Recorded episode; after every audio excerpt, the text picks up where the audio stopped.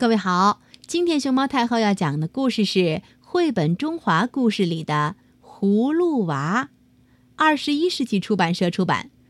关注微信公众号和荔枝电台“熊猫太后摆故事”，都可以收听到熊猫太后讲的故事。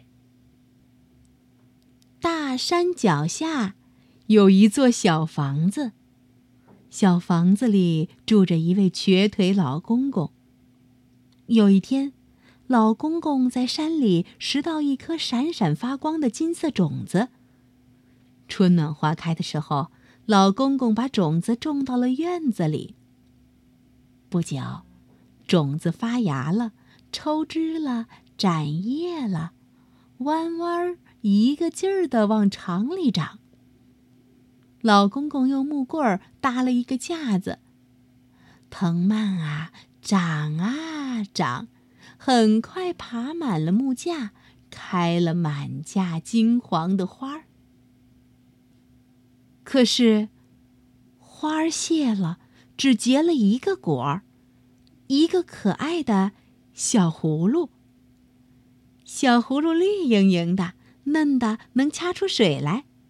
老公公可喜欢这个葫芦了，天天给葫芦浇水施肥，还跟葫芦说话。你好啊，小葫芦。葫芦挂在枝头，一天比一天大。风来的时候，葫芦在风里摆呀摆，好像在向老公公撒娇。雨来的时候，雨滴在葫芦上，敲出悦耳的声响，好像葫芦在唱歌儿。噜噜噜噜噜噜噜噜噜噜噜噜噜噜噜噜。就这样，一天天过去了，葫芦变得沉甸甸、金灿灿的。忽然有一天，葫芦“啪”的一声裂开了，从里边蹦出一个白白胖胖的小娃娃。小娃娃一落地就会说话，朝着老公公喊：“爸爸。”爸爸，老公公笑得合不拢嘴。他也有了一个小娃娃，以后不再是孤孤单单一个人啦。老公公给这个小娃娃起了个名字，叫葫芦娃。老公公很爱葫芦娃，葫芦娃也很爱他。过了一年又一年，葫芦娃长大了，老公公却一天天变老了。葫芦娃看老公公腿脚越来越不方便，心里可难受了。有一天，葫芦娃对老公公说：“爸爸，我要去大山里找仙药，治好你的腿。”葫芦娃出发了，走啊走啊，葫芦娃进了山，他看见一个鸟娃娃吊在大树下，叽叽叽叽叽叽叽叽，叫着找妈妈。葫芦娃带着鸟娃娃爬上树，把它送回了家。正巧鸟妈妈回来了，鸟妈妈对葫芦娃点点头，好像在说：“谢谢你，善良的葫芦娃，我一定会报答你的。”葫芦娃继续往前走，来到一条小溪边，正要趟水过去，小溪上飘来一根树枝，上边挤满了小蚂蚁。葫芦娃赶紧拿起树枝，轻轻放到小溪边的土地上。小蚂蚁们得救了，纷纷向葫芦娃点头，好像在说：“谢谢你，善良的葫芦娃，我们一定会报答你的。”葫芦娃继续往前走，来到了大山深处。他看到一棵非常大的大树，树干有几人合抱那么粗，碧绿的叶子像宝石一样闪着光。树神就住在这棵最大的大树里。葫芦娃恭恭敬敬地问：“树神爷爷，请问您知道哪里有仙药能治好我爸爸的腿吗？”树神告诉葫芦娃：“东山最高的山尖尖上，长着能治百病的灵芝草。”它能治好你爸爸的腿。葫芦娃往山尖尖上爬，山路真陡啊，有些地方根本没有路。葫芦娃就拽着山藤往上爬，受伤流血也不怕，爬呀爬呀，终于快爬到了。可是，快到山顶的地方，光光的峭壁上一棵草也没有。葫芦娃够不到山尖上的灵芝草，急坏了。忽然，一只大鸟飞来，用尖尖的嘴摘下了灵芝草。放在葫芦娃怀里，是鸟妈妈。葫芦娃高兴极了，谢过了鸟妈妈，带着珍贵的灵芝草往回走。走到半山腰，葫芦娃看到有一个放牛娃摔断了腿，走不动路了。灵芝草能治百病，要不用灵芝草救救他？葫芦娃心想。可是。灵芝草是要给爸爸治病用的呀。葫芦娃咬了咬牙，仙药可以再找，再不救人就来不及了。善良的葫芦娃拿出灵芝草，治好了放牛娃。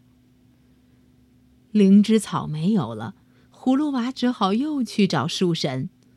树神说：“西山妖怪的山洞里。”有一颗能治百病的红珍珠，它可以治好你爸爸的腿。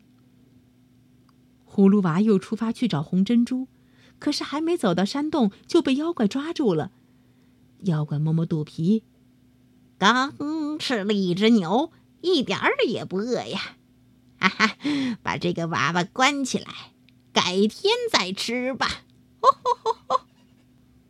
葫芦娃被关进了小黑屋，正发愁呢。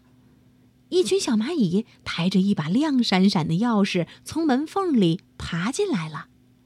小蚂蚁们又在地上排成地图，告诉葫芦娃红珍珠在哪里。葫芦娃从门缝里伸出手，打开了铁链子上的大铁锁，逃了出来。顺着地图，还找到了神奇的红珍珠。多亏了小蚂蚁们呀！葫芦娃高兴极了，谢过了小蚂蚁，带着红珍珠往回走。可是，走到山脚下，葫芦娃看到一个大婶儿躺在路边，生了病，快死了。葫芦娃想，红珍珠能治百病，要不用红珍珠救救他？可是。红珍珠是要给爸爸治病用的呀。哎，仙药可以再找，再不救人就来不及了。善良的葫芦娃拿出红珍珠，治好了大婶儿。红珍珠没有了，葫芦娃只好又去找树神。可是这次，树神再没有宝物可以给葫芦娃了。葫芦娃只好失望的回家了。他想，过一阵子。我还要出去找仙药，一定要治好爸爸。可是啊，还没进家门，老公公就笑着迎出来了。葫芦娃一看，爸爸的瘸腿已经好了。原来呀，树神看到葫芦娃这么善良，就派小鸟叼来自己三片最绿的叶子，治好了老公公的腿。葫芦娃高兴极了，他一下子扑进老公公的怀里。从这以后，葫芦娃和老公公就开开心心的生活在一起啦。小朋友，你们知道吗？葫芦是中华民族最原始的吉祥物之一。葫芦谐音福禄，葫芦的茎称为弯，弯与万谐音，弯带与万代谐音。福禄万代即是福禄寿齐全，因此它是吉祥的象征。葫芦和它的茎叶一起被称为子孙万代，象征着家族人丁兴旺、世事荣昌。在道教里头，葫芦是一种宝物，道士随身携带，里边盛着仙丹妙药。比如八仙中的张果老，云游时就把葫芦拴在腰间，时刻不离身。铁拐李也身背葫芦，踏遍四方，用葫芦里的灵丹救世济民。传说太上老君出门，手中也拄着系着葫芦的龙头拐杖。在《西游记》里头，孙悟空吃了太上老君的很多金丹，金丹就盛在葫芦里。关于葫芦还有很多俗语，比如不知葫芦里卖的什么药，形容人神秘莫测、故弄玄虚；按下葫芦又起瓢，说的是刚把水缸里飘着的葫芦按下去，瓢又浮起来了。比喻做事顾了这头就顾不了那头，闷葫芦。比喻极难猜透而令人纳闷的话或事情，也比喻不爱说话的人。照葫芦画瓢，照着样子模仿，比喻按老样子做，不加改变。